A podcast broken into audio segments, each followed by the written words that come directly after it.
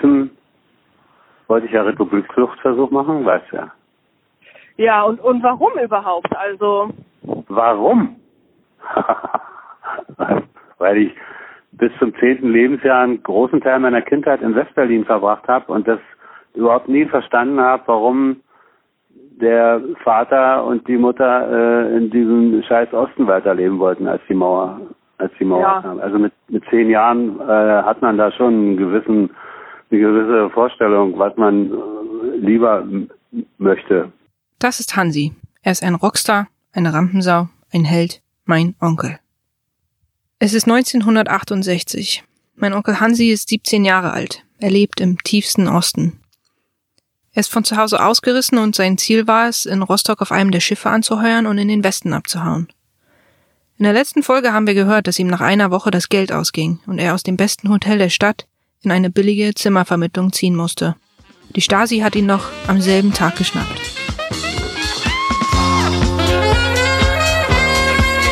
Ich hau ab. Die Geschichte einer Republikflucht.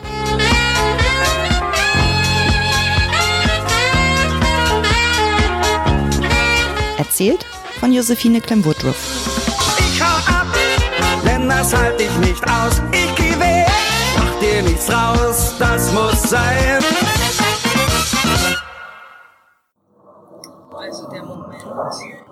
Der Festnahme. Genau. Das ist schrecklich. Also da habe ich gezittert am ganzen Leib. Ich habe zwar irgendwie im Halbdunkel gesehen, dass da jemand steht, aber ich wollte vorbeigehen. Dachte, naja, wer weiß, keine Ahnung. Mir war sowieso nicht wohl in dem ganzen Haus da, wo ich, das war alles so unheimlich. Du warst ja an dem Tag erst da eingezogen. Genau. Ja, ich habe ja noch nicht mal eine Nacht da geschlafen gehabt. Und dann kam ich da aus dieser Bar nachts eine Treppe hoch und dann kam, war so eine Nische von einer anderen Tür, war noch vorher eine Nische. Und da stand jemand drin. Und ich bin dachte, oh, das ist ja gruselig. Dann gehe ich ja vorbei. Plötzlich packt er mich hinten am Kragen. Ich habe mir fast in die Hose gepullert. Und da habe ich echt gezittert. Und der hat mich auch ganz brutal am Schlawittchen die Treppe hochgezerrt. Ne? Richtig dolle. So dass ich ja nicht mich wehren kann und gar nicht erst drauf komme, überhaupt wegzurennen oder so. Es ist so, dass wir ja im Osten aufgewachsen sind und mit einer Planwirtschaft. Ja? Ja. Und diese Sicherheitsorgane auch einen Plan hatten. Einen Jahresplan und einen Fünfjahresplan. Das ist ein ehemaliger sehr hochrangiger Mitarbeiter der Stasi, der mir erlaubt hat, ihn zu diesem Thema zu befragen. Auch wenn er nicht direkt mit diesem Fall zu tun hatte, weiß er natürlich sehr gut über die internen Abläufe Bescheid. Er möchte anonym bleiben und das respektiere ich. Und jede Diensteinheit, zum Beispiel, die, es gibt ja diese Abwehr- und Aufklärungsdiensteinheiten, also die Abwehrdiensteinheiten, hat natürlich im Plan, so und so viel Verräter meinetwegen zu stellen. Oder so und so viel Republikflucht zu verhindern. So und so viel Spione. Ja, also jeder brauchte pro Jahr einen Spion, den er aber fängt. So die Schichten. Ne? Es kann passiert eben auch, dass er eben zum Spion gemacht wurde, um einen Plan zu erfüllen. Das gab's natürlich auch. Da verdient er hing hing Kohle mit zusammen. Also ein Mitarbeiter hat mehr Kohle gekriegt, wenn er zum Beispiel ein EM geführt hat. Also gab es einige Mitarbeiter, die sich dann auch Akten angelegt haben, wo sie auf dem Papier ein EM geführt haben. In der Realität ja nicht. Der wusste ja nichts, dass er als EM geführt wird. Ne? Ja. Aber war als EM registriert und der Mitarbeiter hat Geld gekriegt. Monatlich. Das heißt, die haben jetzt einen Republikflüchtling. Eigentlich ist das für die, für die Kartei. Ja, für Statistik ganz gut, ja. Hm? Ja. Wenn sie da NEB erfasst, wieder in der Republikflucht verhindert. Wieder eine Republikflucht verhindert. Ich habe mit 15 Mal was bei H&M geklaut und wurde dann, was sich wie Stunden anfühlte, dazu befragt und von der Polizei nach Hause gefahren. Da habe ich zwei Tage geweint danach. Ich kann mir nicht vorstellen, wie es ist, wenn man mit 17 von der Volkspolizei oder Stasi gefangen wird. Das muss der absolute Horror gewesen sein. Und in dem, ähm, in der Zimmervermittlung, wo sie dich direkt geschnappt haben, haben sie dich dort auch schon befragt, dann im, im Zimmer? Oder, oder war nee, da war nur Ausziehen, komplett splitterfasernackt ausziehen. Körperkontrolle allgemein, mit in den Arsch fassen und so, richtig so, wie das so. Dann wieder anziehen, runter, ab in die grüne Männer und dann weg. Was ist die grüne Männer? Was ist das? Das ist ein Polizeiauto, da hast du schmale Kabuchten drin, so schmale Kämmerchen mit einem Gitter davor und dann sitzt du da drin, kannst dich nicht bewegen und wirst so transportiert. Und wie groß ist das? Wie so ein Polizeiauto von heute? Oder? So ein mittelgroßer Kastenwagen. Rostock Wirst du sehen, wenn du irgendwelche Museen besuchst und so. Da sind, sind ja immer diese, diese Autos. Ja, W- Wolltest du doch machen, ne? würde ich Hat mir Thomas gesagt. Ja. Habe ich auch gemacht und bin nach Berlin in die Gedenkstätte Hohenschönhausen gefahren. Hier steht sogar noch eine originale grüne Minna.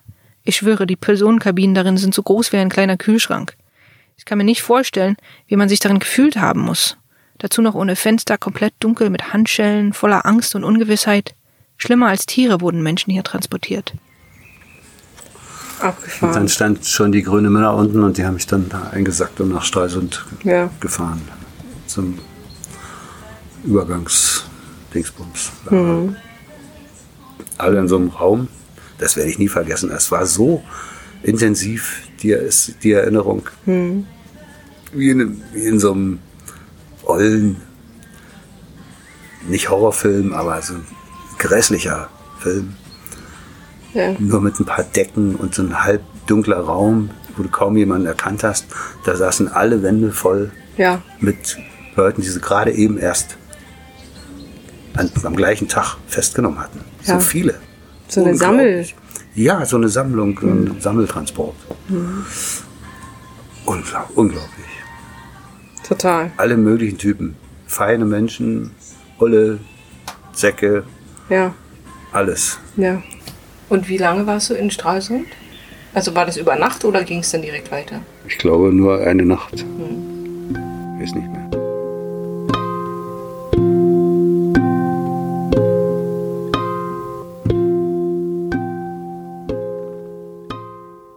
Na, ich sagte ja selbst eigentlich, dass er ist ja da erstmal an so eine Sammelstelle, wo nur Republik-Flüchtlinge eigentlich in Stralsund ist er da irgendwo reingekommen. Ja, das sind dann die Abteilung 9. Also bei der Bezirksverwaltung Rostock ist es dann Abteilung 9.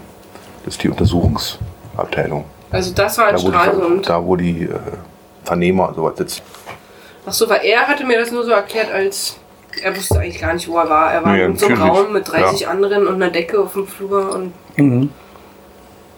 Ja. und hat da erstmal so ein bisschen, also ich glaube, da wurde er nicht verhört.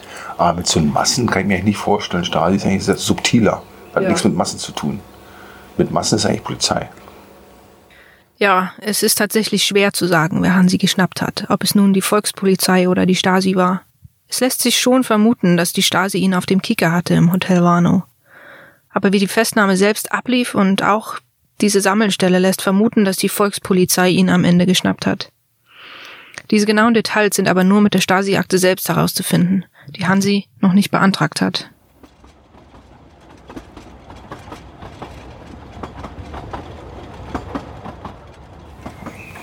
Und dann rein in den Otto Wohl Express. Also dieser Name. Ja, das nannten wir so. Express. Wie ihr nanntet das so oder das war der offizielle Name? Nee, war kein offizieller Name. Ach, das war kein offizieller nee, nee. Name. Um Gottes Willen. Ich dachte schon immer, was für ein Nee, nee, komischer nee.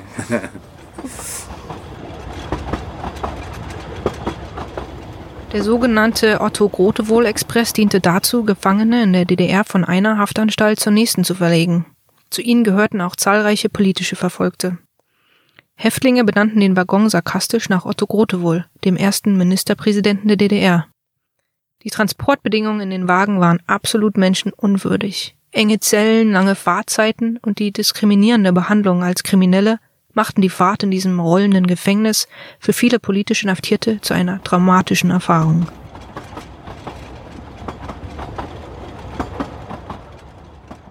Die waren von innen äh, die Scheiben der Abteile. Wir waren ja alle in äh, einzelnen Abteilen und an der Seite war dann so ein Gang, so wie früher die, die Züge waren.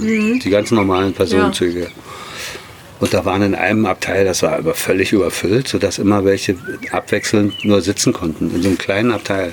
Ach so, also da Hier eine Bank, da eine Bank und hier so ein kleiner Zwischenraum. Ja, Ja? kein Tisch oder sowas. Weiß ich nicht mehr. Kann sein, aber ich glaube nicht. Den hatten sie abgebaut oder so. Und dann waren die Fenster von innen angestrichen mit weißer Farbe. Also sowohl, sowohl nach außen hin, Ja. Zur, zur Landschaft, äh, als auch äh, nach innen hin zu dem, äh, zu dem Gang. Alles weiß angemalt. Ja, ja. Ja, man durfte da nicht durchgucken. Da waren aber immer, manche Leute haben dann so einen Fingernagel Das durfte man aber nicht. Weißt du? Und deswegen haben sich das auch nicht so viele getraut. Aber es waren halt schon einige Lücken drin. Ja. Man hat aber nichts gesehen. Man hat Ja. dann durch so einen kleinen Schlitz, kannst, wie weit willst du da gucken? Hat man sich jetzt, wenn du also in so einem Abteil warst mit, wie ich, wenn du sagst, das ist überfüllt, da waren ja irgendwie zehn Leute in so einem Da hat man sich unterhalten, oder Ja. wie?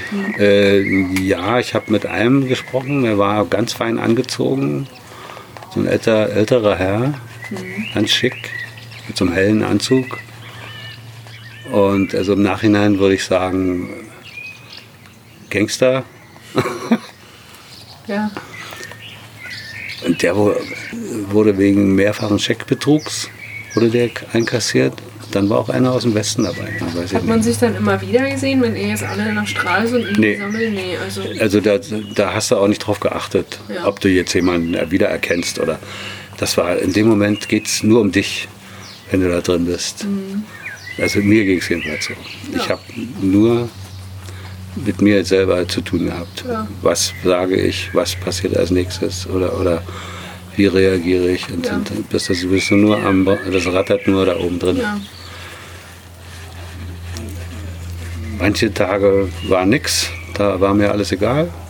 Und andere Tage, da hat es wieder losgerattert. Ja, es, es, es war. Also man muss es nicht haben. Und ich habe dann, ich habe dann aber im Nachhinein auch schon so drüber nachgedacht, dass es ja eigentlich eine Erfahrung ist, die so unschuldig nicht viele Menschen machen. Ich habe mich ja nicht schuldig gefühlt, nur weil ich abhauen wollte. Das war ja für mich kein Verbrechen. Ich wusste zwar, dass das natürlich von Staatsseite her, weißt du, von Ja. Gesetzes wegen ein, ein Verbrechen ist. Und die haben mich ja dann auch immer so als Verbrecher bezeichnet, ganz böse. So, Verbrecher. ein Schwachsinn. Ja. Aber ich habe es doch eigentlich mehr so wie ein Film gesehen.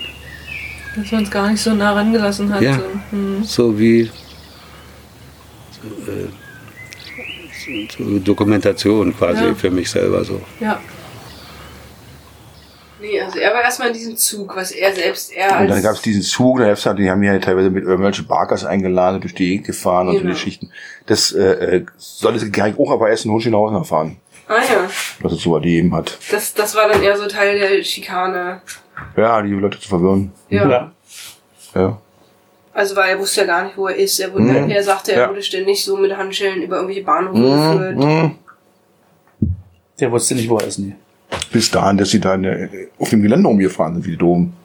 Ja, Ja. also das ist alles Teil, um die zu verwirren und um Ja. irgendwie... Dass sie nicht wissen, wo sie sind. Quasi. Angst. Es geht um Angst. Angst. Ja, machen. ja klar, Vereinsamung, die aus, Angst aus, ausliefert, ausgeliefert sein, Ja. erzeugen. Ne?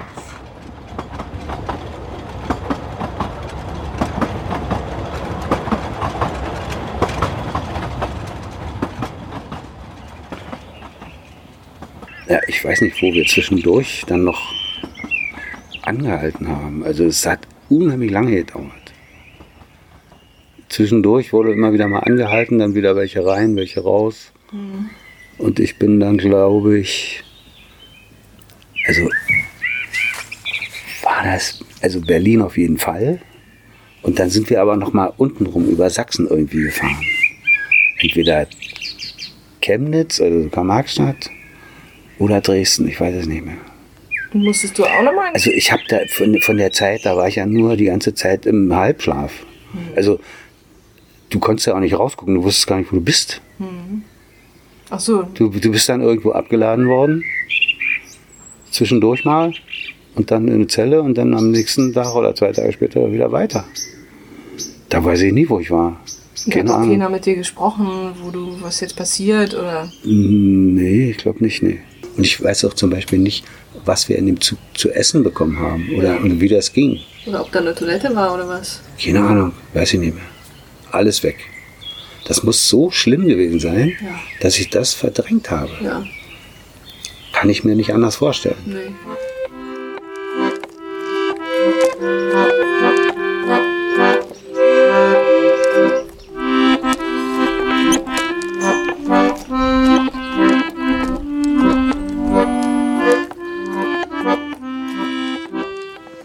Ich habe nur geweint, unterm Fenster gestanden.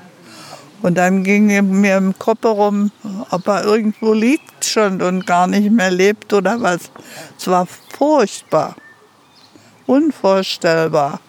Gerade der Hans, den wir so gehütet haben und dass er überhaupt zur OP kam und so weiter. Naja, und dann hat er, hat er uns so einen Stich gelassen, wenn du willst. So ist es. Ich weiß nicht, ob man das in dem Alter nicht so, so richtig einschätzen kann. Eigentlich ist es äh, unverschämt oder ungezogen oder den Eltern gegenüber. Der wusste doch genau, dass das nicht gut ausgeht. Oder hat er hat gehofft, dass es gut ausgeht. Sonst hätte er es ja nicht gemacht.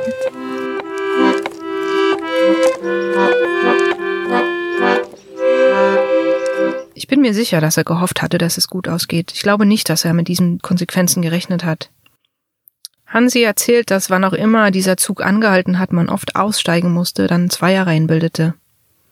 Durch Handschellen wurde man mit seinem Nachbar verbunden und es wurde ihnen mitgeteilt, dass sie ein Stück über einen öffentlichen Bahnsteig laufen mussten. Gleichzeitig wies man sie auf die scharf bewaffneten Begleiter und deren Hunde hin. Ausbruchversuch zwecklos sollte das wohl heißen. Ich glaube nicht, dass da überhaupt jemand an Ausbrechen gedacht hatte. Hansi beschreibt eher, wie schrecklich es war, dass er in Gefängniskleidung an all diesen Menschen vorbeilaufen sollte. Ob man allein und für sich gelitten hat, war noch etwas anderes, als jetzt so öffentlich als Verbrecher in Handschellen durch die Öffentlichkeit geführt zu werden. Man darf auch nicht vergessen, dass Hansi ein unschuldiges Kind ist zu diesem Zeitpunkt.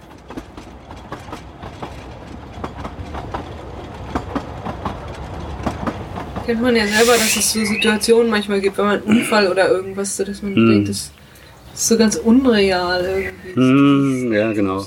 Kann sein, dass man die gleichen äh, Enzyme oder äh, Ja. Botenstoffe entwickelt, die dann das alles in in ein anderes Licht setzen. Weißt du? Bestimmt. Damit, damit man nicht verrückt wird. Ja, ist so eine Extremsituation. Weißt ne? du? Damit man nicht verrückt wird. Man Das kann schon sein. Ja. Ja. Andere Leute gehen daran zugrunde. Ja. Die kriegen ihr Leben lang Depressionen und PTBS und alles Mögliche, was es so gibt.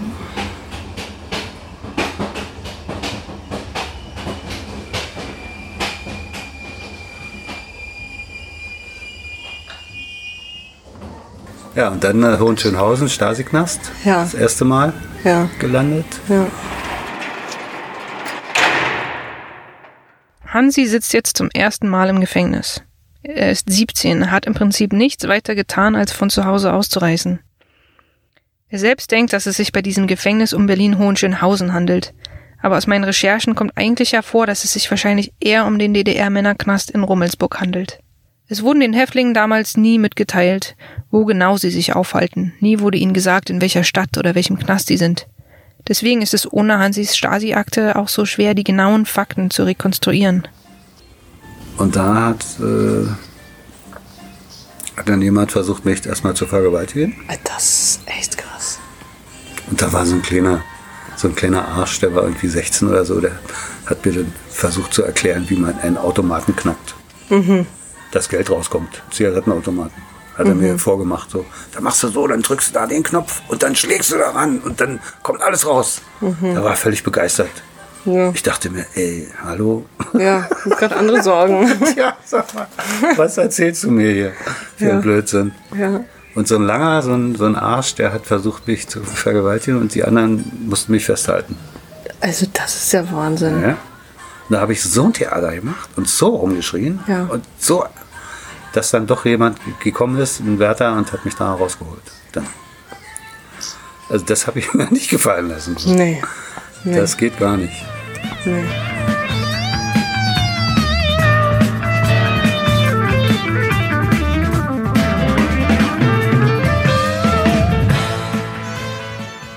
Hansi sitzt jetzt also erstmal in einem Gefängnis fest.